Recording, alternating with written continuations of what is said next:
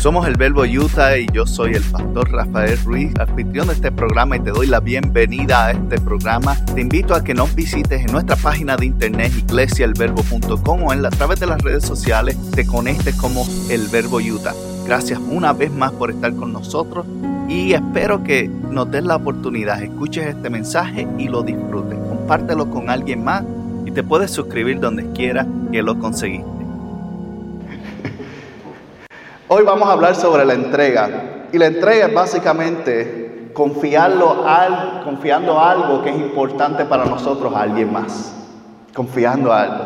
Y en ese ejemplo vemos un muchacho y si vieron esa oficina probablemente era una iglesia. Probablemente era la oficina de una iglesia, porque eso es lo que parecía, el staff de la iglesia, y ese probablemente era el pastor hablando y tratando de hacer un ejercicio para reconstruir el ánimo y el trabajo en equipo, y realmente salió como se supone que saliera. Porque la realidad es que construir un ambiente en el cual tú y yo podamos confiar en algo y entregarnos es difícil. ¿Por qué? Porque nos ha pasado eso muchas veces, con muchas personas, eh, o tal vez con experiencia, o tal vez aún con nuestras mismas oraciones, que no vemos las respuestas que estábamos esperando inmediatamente. Y nos cuesta trabajo crear entrega. Y cuando a través de estas, eh, estas semanas hemos estado hablando sobre provocación, ¿qué hemos estado diciendo? Hemos dicho que la provocación requiere estrategia, ¿cierto? Requiere estrategia, tienes que tener un plan. Tienes que tener algo que sea a propósito. Tienes que tener fe, porque requiere que sueltes el control. Requiere que tomes ese paso y digas, ok Señor, yo no veo, pero voy a dar el paso. Está oscuro, pero te voy a creer. Y nos estamos arriesgando a que en ocasiones haya algo que nos desbalancee o hasta nos tumbe, nos caigamos. Requiere acción porque tienes que moverte y requiere atrevimiento porque tienes que vencer los temores que hay en ti.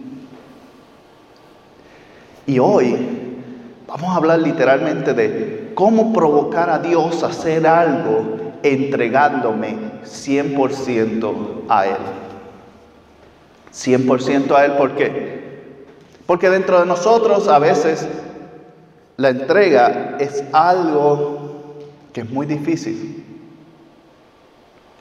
Es muy difícil porque nos roba del control que tenemos, que deseamos tener.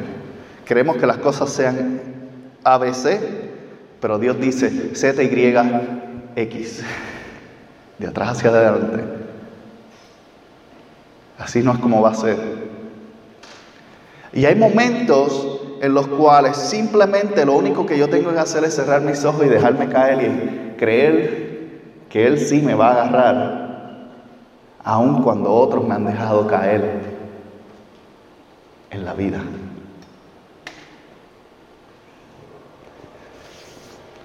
Y yo quiero compartir primero contigo un pasaje en Proverbios capítulo 2. Proverbios capítulo 2, versos 1 al 5. Porque este es el consejo de un padre a un hijo. Le está diciendo, aprende a entregarte. Porque cuando lo haces, vas a ver la mano de Dios. Y quiero que lo leas conmigo. Proverbios capítulo 2, versos 1 al 5. Y si no tienes Biblia, siempre hay Biblias allá que las puedes utilizar. Dice, Hijo mío, si haces tuyas mis palabras y atesoras mis mandamientos, si tus oídos se inclinan ante la sabiduría y de corazón, ¿qué dice? Te entregas.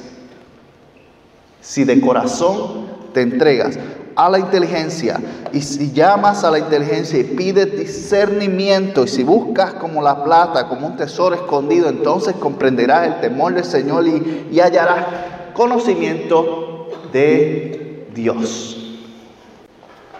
Pero comienza, tienes que entregarte. Tienes que dar ese primer paso de fe.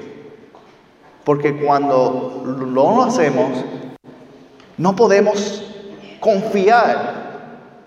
No podemos crear ese ambiente de confianza hasta que entregamos todo lo que tenemos. ¿Cuántos han escuchado esta expresión en, alguna, en algún servicio? Señor, te entrego todo. A veces hasta lo hemos dicho nosotros, pero realmente es algo que hemos hecho real. ¿Qué significa todo para mí? Te entrego estos minutos. Te entrego esta hora que voy a estar en la iglesia. Porque cuando observamos la realidad de la vida en muchas ocasiones, solamente entregamos lo que estamos dispuestos a soltar. Pero hay áreas dentro de nosotros que están como que, Dios, yo no quiero que tú toques esto.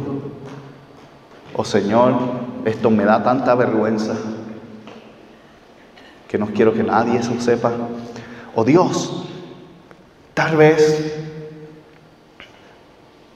yo pienso que esta herida es demasiado profunda como para que tú puedas hacer algo al respecto.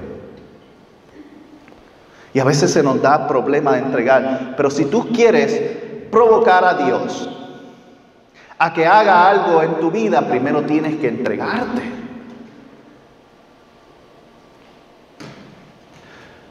El ejemplo más fácil de nosotros correlacionarlo ahora mismo es este. ¿Cuántos han tenido una intercesión o una cirugía médica? Yo la he tenido. Yo sé que muchos de ustedes han tenido que hacer eso. ¿Verdad que ustedes tienen que cederle al doctor el espacio para que haga el trabajo? Usted no puede decir, doctor, corte aquí, haga acá, opere acá. Primero, probablemente va a estar en mucho dolor porque no tiene anestesia. Y la realidad es que pasa que cuando nosotros tratamos de intervenir en lo que Dios quiere hacer, nos causamos dolor a nosotros mismos.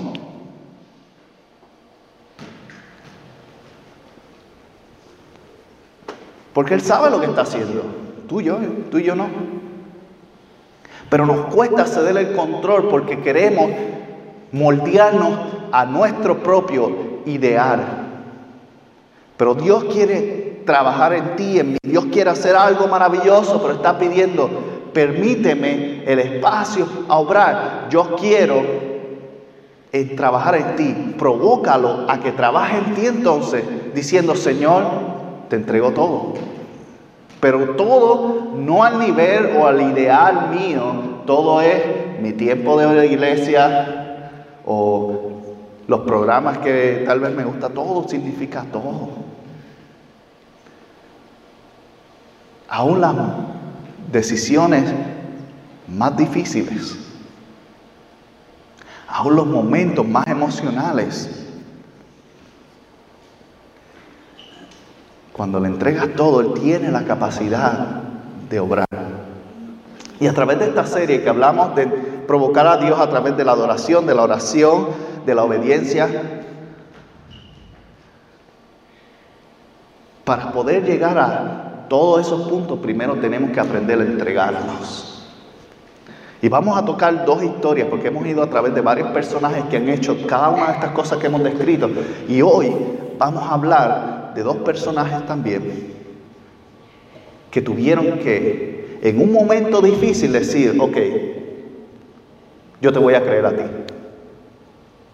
Yo voy a confiarte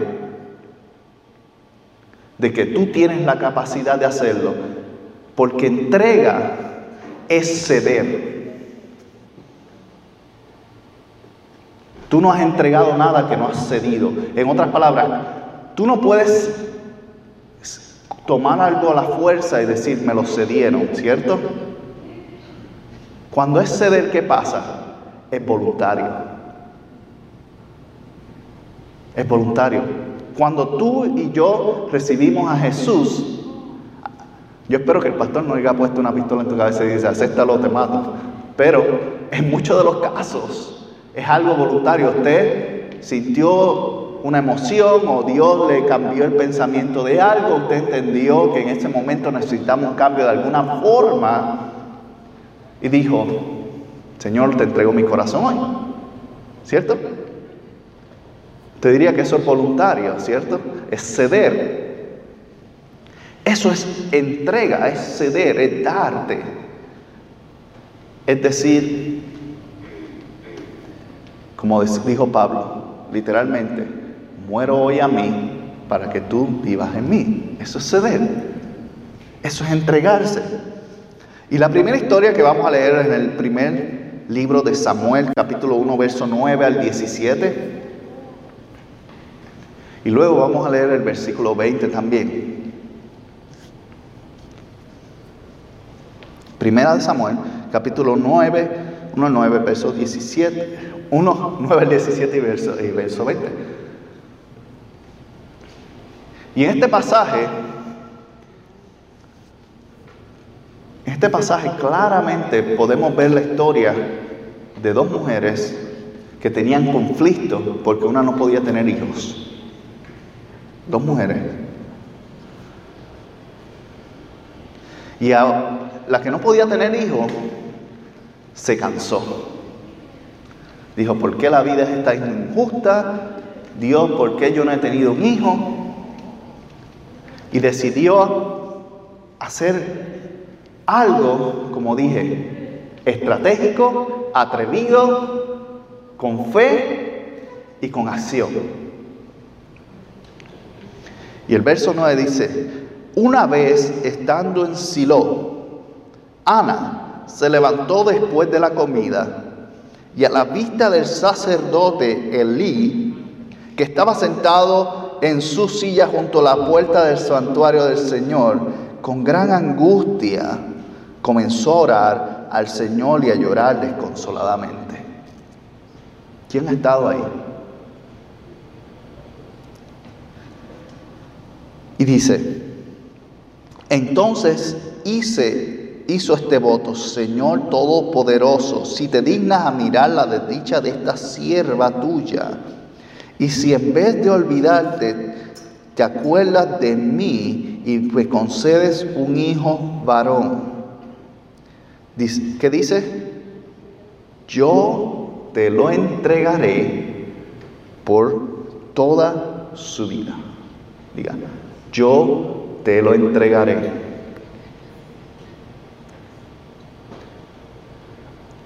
¿Ustedes no creen que esa fue la frase que provocó a Dios a que hiciera el milagro? Absolutamente. Porque cuando tú y yo estamos dispuestos a entregar algo que significa todo para nosotros, entonces Dios dice, lo voy a hacer.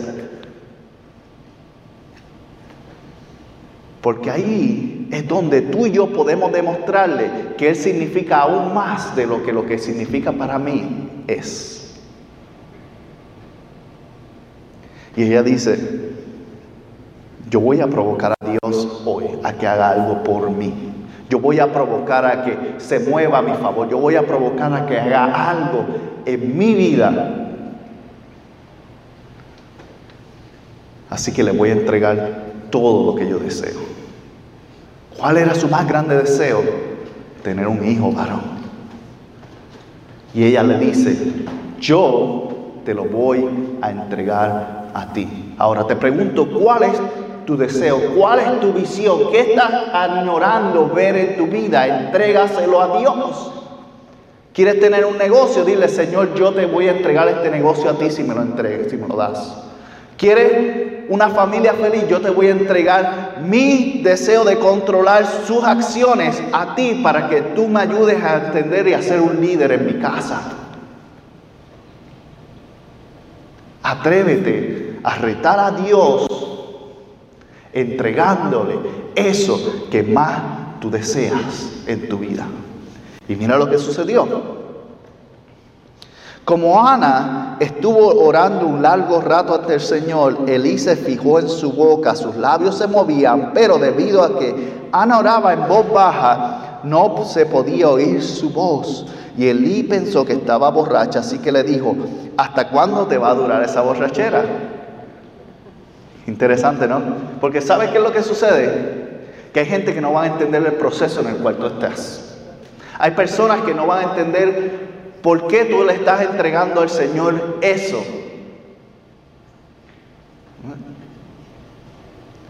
Está borracha, le dijo. ¿Hasta cuándo vas a seguir viviendo este estilo de vida o esta forma de ser? ¿O vas a hacerle este estilo? ¿O vas a creerle a Dios tanto? Si hasta ahora no te ha ido bien, ¿por qué va a empezar ahora? Lo más, que me lo más que me agrada de esa expresión y de esa historia es que es la persona que se supone que representa a Dios que le dijo eso. Porque la realidad es que a veces aún hay, que taparle los oídos aún a las personas que dicen ser nuestros cercanos y amigos para decirle a Dios, Dios, yo creo en ti, aunque nadie más aquí observe y vea lo que está haciendo. Y en ese tiempo era costumbre, era costumbre orar en voz alta. Aún hasta los tiempos de Jesús, hay un ejemplo que Jesús mismo dice, cuando vayas a orar, no hables en voz alta para que nadie escuche lo que estés orando, ¿cierto? Pero él, se estaba refiriendo a, no al método de oración, sino se estaba refiriendo a romper con los patrones de la sociedad. Porque la sociedad exigía, emitía que oraras en voz alta. Pero para mí era más para saber cuál era el chisme. Oh, escuché al hermanito orando esta semana en la iglesia. Hmm, tú no sabes lo que está pasando ahí. Pero ella oró en privado, ella le dijo, fue directo a Dios, porque es que no tenía que ir a donde nadie más. No fue a su marido, no fue a donde nadie más, fue directamente a Dios. Le dijo, ya yo me cansé de vivir con esto, te voy a entregar lo que tengo para que tú hagas algo, porque yo no he podido hacer nada por mí mismo o mí misma. Y provocó a que Dios hiciera algo. Mira, mira lo que hizo.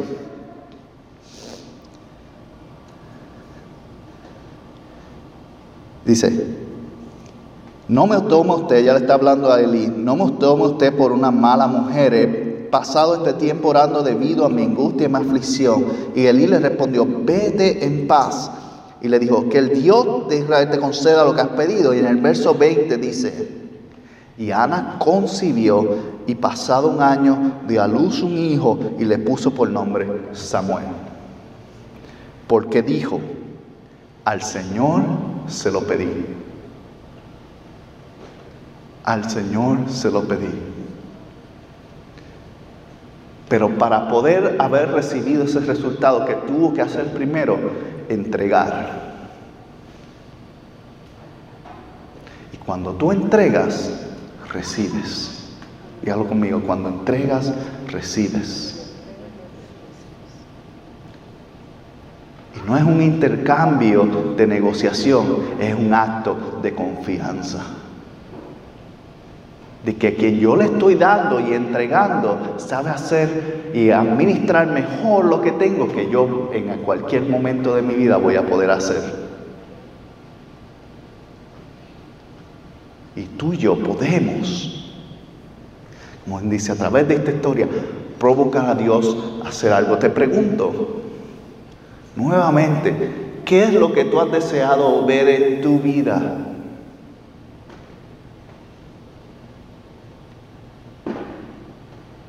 ¿Tienes la estrategia? ¿Tienes la fe? ¿Estás tomando las acciones? ¿Tienes el atrevimiento para hacerlo? Pues entonces entrégaselo a Dios para que Él pueda hacer mucho más de lo que tú te imaginaste. En una ocasión Jesús, y esta es una historia muy conocida, la contamos en todos los servicios de niños, en todas las historias. Pero Jesús es más allá que una simple historia de niños. Es una historia de la realidad, de lo que es confiar en Dios para entregarle algo y que Él haga mucho más. Y el niño tuvo la capacidad que sus discípulos no tuvieron y le entregó dos panes, eh, cinco panes, dos pescados. Y le dijo, esto es todo lo que tengo. La pregunta es, ¿cuándo fue la última vez que tú y yo le, le dijimos a Jesús, esto es todo lo que tengo? ¿Qué puedes hacer con ello?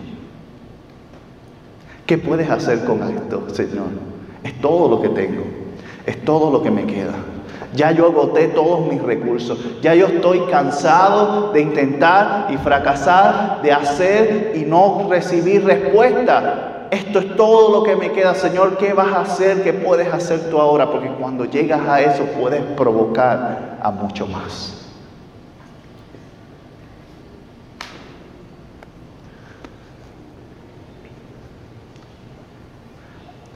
Hasta el momento en el cual no te canses o que te canses de intentarlo por ti mismo, en ese momento es cuando le entregues todo, vas a ver cómo Dios obra, pero no antes. Porque entonces te lo vas a atribuir a ti mismo y de eso no te sirve de nada.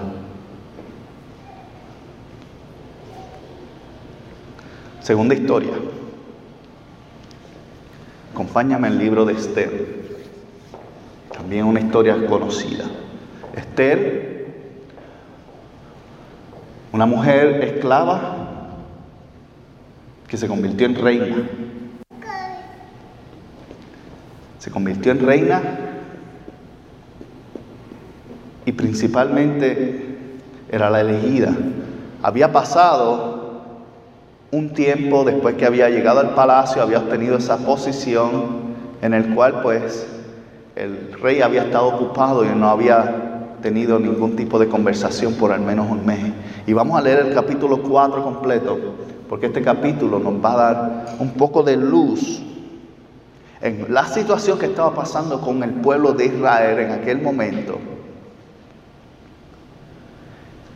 y lo que representa la entrega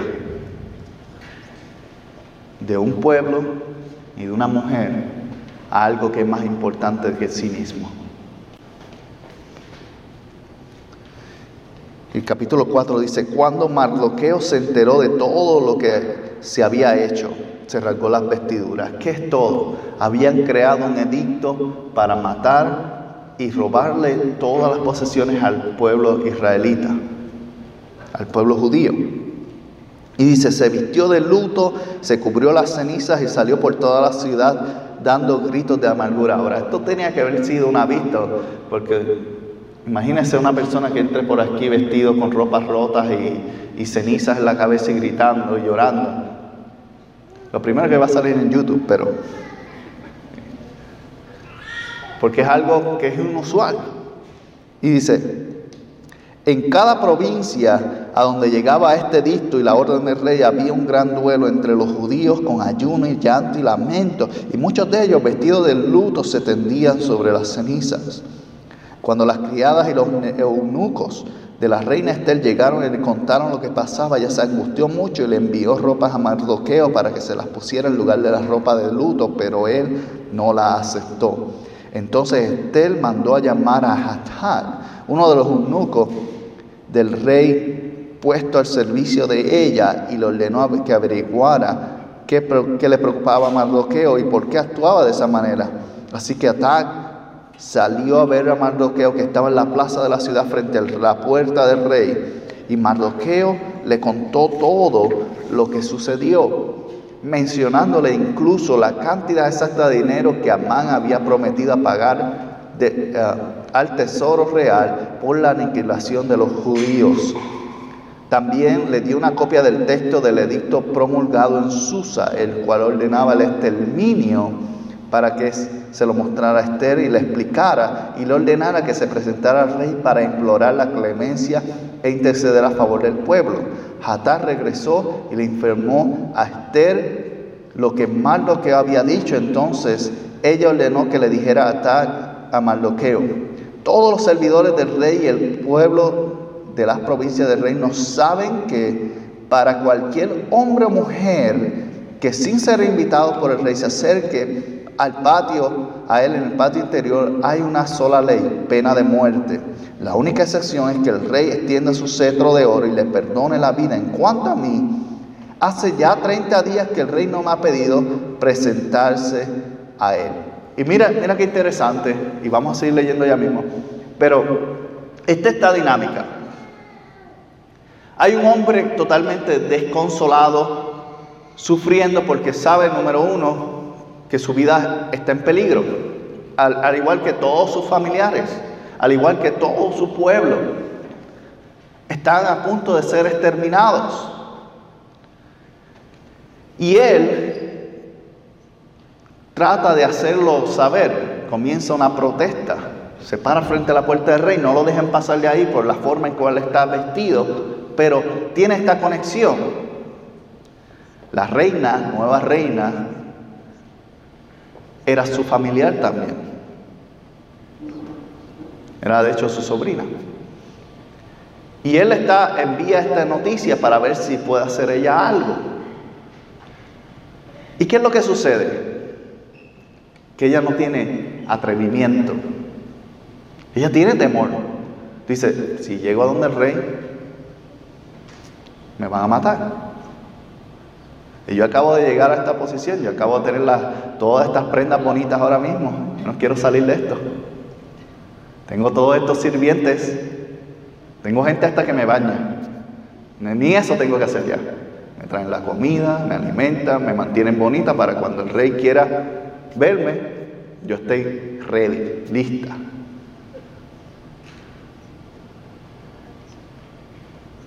La comodidad que había recibido le había, le había hecho atesorar mucho más su posición que aún la vida de sus familiares. Increíble, ¿no? Pero tú y yo lo hemos hecho también. No podemos señalarlo. En alguna ocasión tú y yo hemos valorado cosas mucho más de lo que realmente otras cosas que tienen más valor. Y está cuidando por su vida, pero a la misma vez protegiendo su posición. Ella no quería perder lo que quiere, pero como dije, no es hasta que tú entregas lo que Dios te está pidiendo que Él entonces obra a tu favor. Y dice, cuando Mardoqueo se enteró de lo que había dicho Esther, mandó a decirle, mira qué interesante, ni te imagines que por estar en la casa del rey serás la única que escape con vida de entre todos los judíos. Si ahora te quedas absolutamente callada, de otra parte vendrá el alivio y la liberación de los judíos, pero tú y tu familia de tu padre perecerán.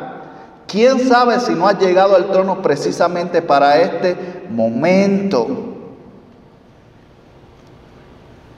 Palabra fuerte.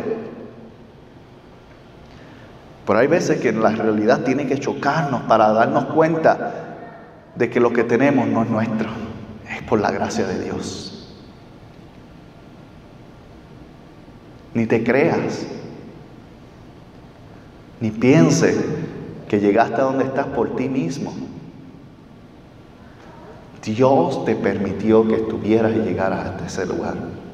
Dios te entregó y ahora te va a pedir. Un ejemplo que utilizó Santiago la semana pasada en cuestión de la obediencia fue la historia en la cual Abraham le entregó su hijo a Dios por unos segundos, porque Dios le dijo, entrégamelo. Fue un momento difícil para él, especialmente para el niño, imagínense. El niño probablemente le tenía miedo el resto de su vida a su padre. Dijo, yo no vuelvo al campo con este hombre. A menos que vea la oveja y varias cosas de respuesta en caso.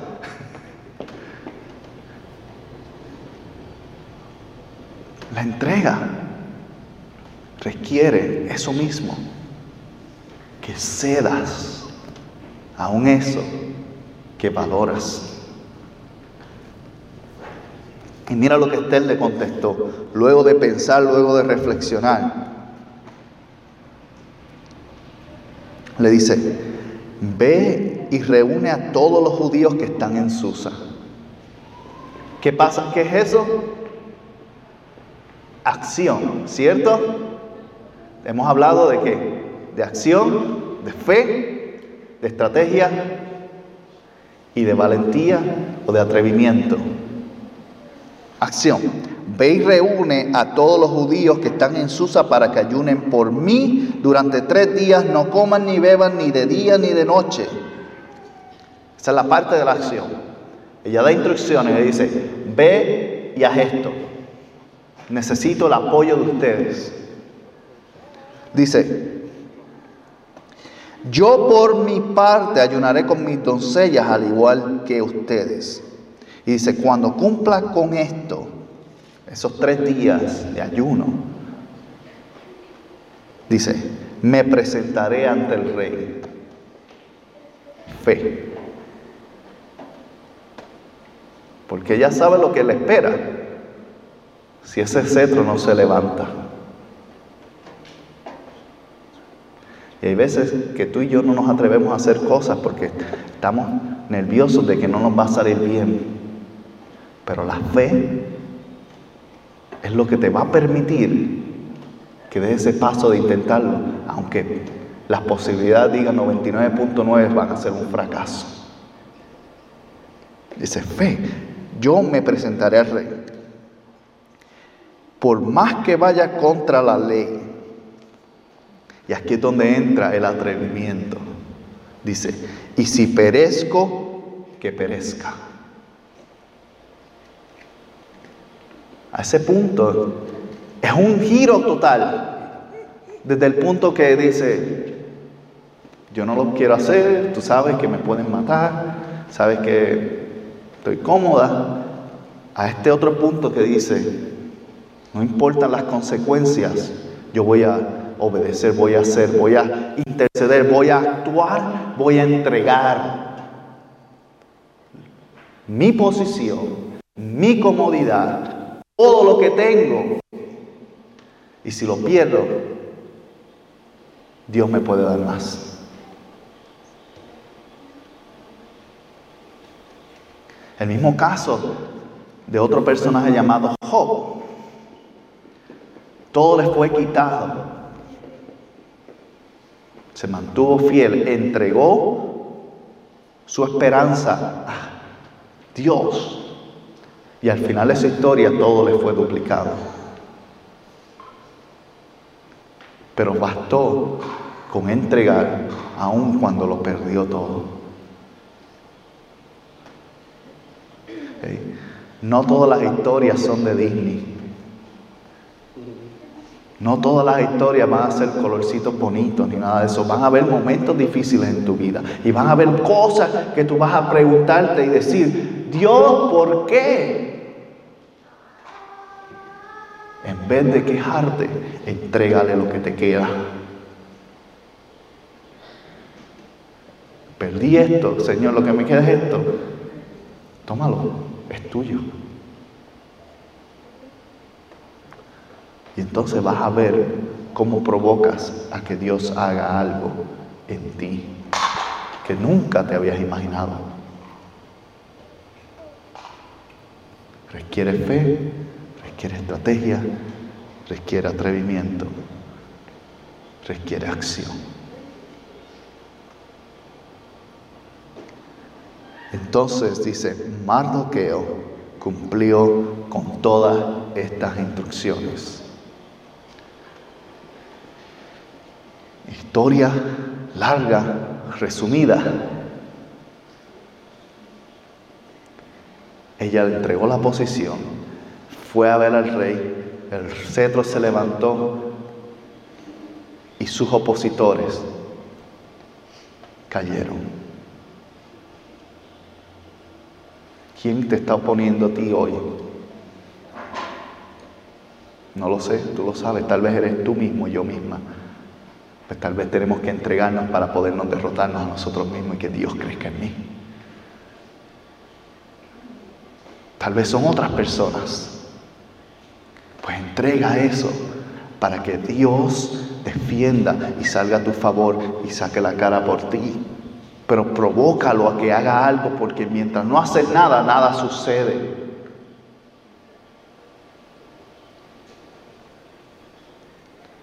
Provoca en oración, provoca con tu adoración, provoca con tu, con tu obediencia y entrégalo todo a Él. Y verás, podrás ver algo mucho más poderoso de lo que has visto. Podrás experimentar quién es Él. La próxima semana vamos a hablar del último elemento de entrega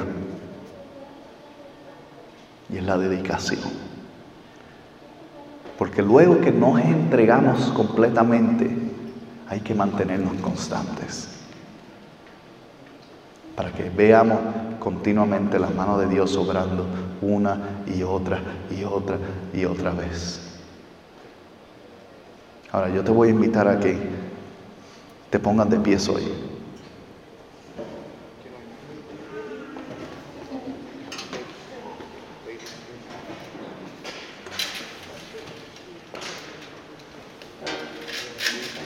Y estando en pies, yo te voy a retar a que pongas eso de valor en ti. Le digas, Señor, yo quiero aprender a entregarte esto. No te voy a decir que se lo entregues de momento. ¿Por qué? Porque para muchos es un proceso, toma tiempo. A lo mejor estás en el punto que ya no te queda nada y te vas a tirar de pecho. Esa es la mejor opción. Pero si te cuesta trabajo, sé honesto con Él. Como el hombre que le dijo a Jesús una vez, creo, ayúdame a creer. Sé honesto, dile, Señor, me cuesta trabajo entregarte esto, ayúdame a entregártelo. Ayúdame. Porque yo sé que si te lo entrego, tú vas a hacer algo mejor de lo que yo puedo hacer con esto hoy. Así que te lo entrego a ti, Dios. Sea tu trabajo, sea tu relación, sea tu familia, sea algo que para ti vale mucho, como el dinero, o tal vez las acciones, o tal vez los entretenimientos, independientemente de lo que sea. ¿Qué le vas a entregar a Dios hoy? mientras yo hago esta oración, usted haga su propia oración y entregue a Dios lo que tiene que entregarle. Si te gustó este programa o quieres saber más sobre la iglesia El Verbo en Ogden, Utah, te invitamos a que visites nuestra página iglesiaelverbo.com o puedes comunicarte con nosotros a través de mi correo electrónico pastor@iglesiaelverbo.com o puedes llamarnos directamente al 801-878-6161. Gracias por haber sido parte y si no te has suscrito, recuerda suscribirte y dejarnos también un buen comentario. Puedes suscribirte en iTunes, en Google Play o donde quiera que conseguiste este programa o podcast. Muchas bendiciones para todos y nos veremos la próxima semana.